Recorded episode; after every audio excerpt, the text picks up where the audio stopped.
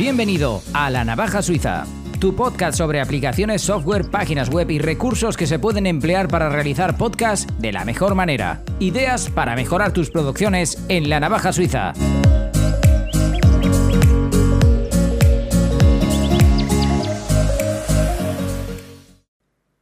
¿Qué tal? Bienvenidos a La Navaja Suiza. Hoy os voy a hablar de un software que la verdad yo uso prácticamente a diario. Me salva la vida en muchas ocasiones. Sé que muchos podcasters la utilizan, pero es una de las mejores aplicaciones que puedes encontrar en el mercado para hacer tertulias, para hacer llamadas, para hacer eh, videoconferencia, para hacer videollamadas, en fin, para un montón de cosas. Estoy hablando, ya lo habrás adivinado, de Skype. Es sin duda la aplicación que más tiempo lleva en el mercado ofreciendo este servicio.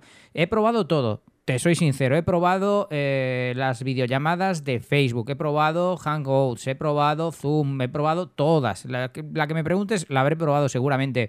Y me quedo con Skype por sus opciones de vídeo, sobre todo, porque a mí me sirve mucho a la hora de hacer eh, vídeo también el mediante un plugin NDI separar los flujos de stream. Esto lo comentaré en otro podcast porque va más, en, va más hacia el vídeo podcast que, que, el, que el podcast de audio solamente.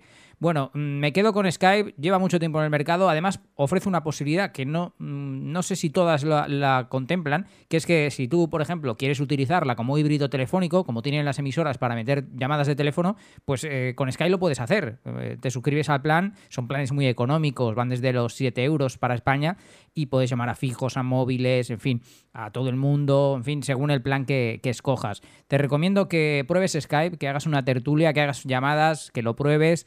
Yo creo que vas a quedar muy satisfecho. Como siempre va a depender de tu internet, sobre todo del internet que haga de host, por así decirlo, el que realiza la llamada. Tienes la opción reunión, ¿vale? Que en la opción reunión puedes meter a un montón de gente. Yo no sé el máximo, bueno, nunca, yo nunca lo he alcanzado. He llegado a meter hasta cinco personas sin, sin problemas. Sí que es verdad que, bueno, mm, evidentemente pierdes calidad, pero el sonido se mantiene. La verdad que la calidad del sonido se mantiene.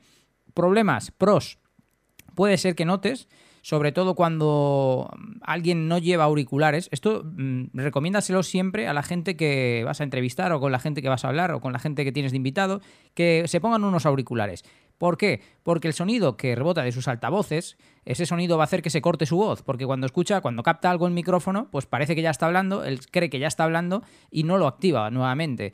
Entonces, recomendable auriculares, recomendable silenciar los altavoces, por supuesto, para que no haya ecos extraños ni cosas raras. Esto díselo, remárcaselo mucho a la gente que vale la pena perder un tiempo. Oye, busca los auriculares, vale la pena perder ese momento que luego tener una grabación, eh, pues eso, que no sea audible, que no sea, que lo podrías haber hecho mucho mejor.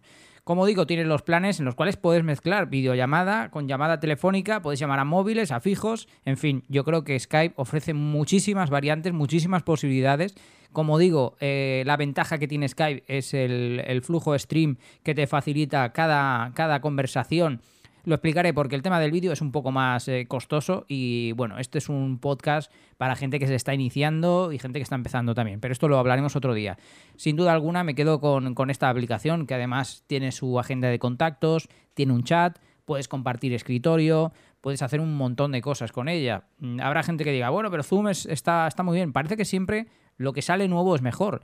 Y yo creo que la ventaja, lleva mucho tiempo de ventaja Skype respecto a otras aplicaciones. Yo me quedo con ella sin duda alguna. Y después de escuchar, porque para, para prepararme el podcast de hoy, he estado mirando qué, opciones recomiendan a otros podcasters de éxito, otra gente que ya tiene unos podcasts que tiran muchísimo.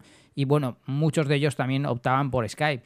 Y como digo, para mí es una gran aplicación, funciona tanto en dispositivos móviles como en PC, en Mac, eh, en Linux, porque puedes hacerlo a través de la web también. En fin, funciona multiplataforma, así que es mi opción recomendada Skype para hacer las videollamadas y para hacer las llamadas, sin duda alguna.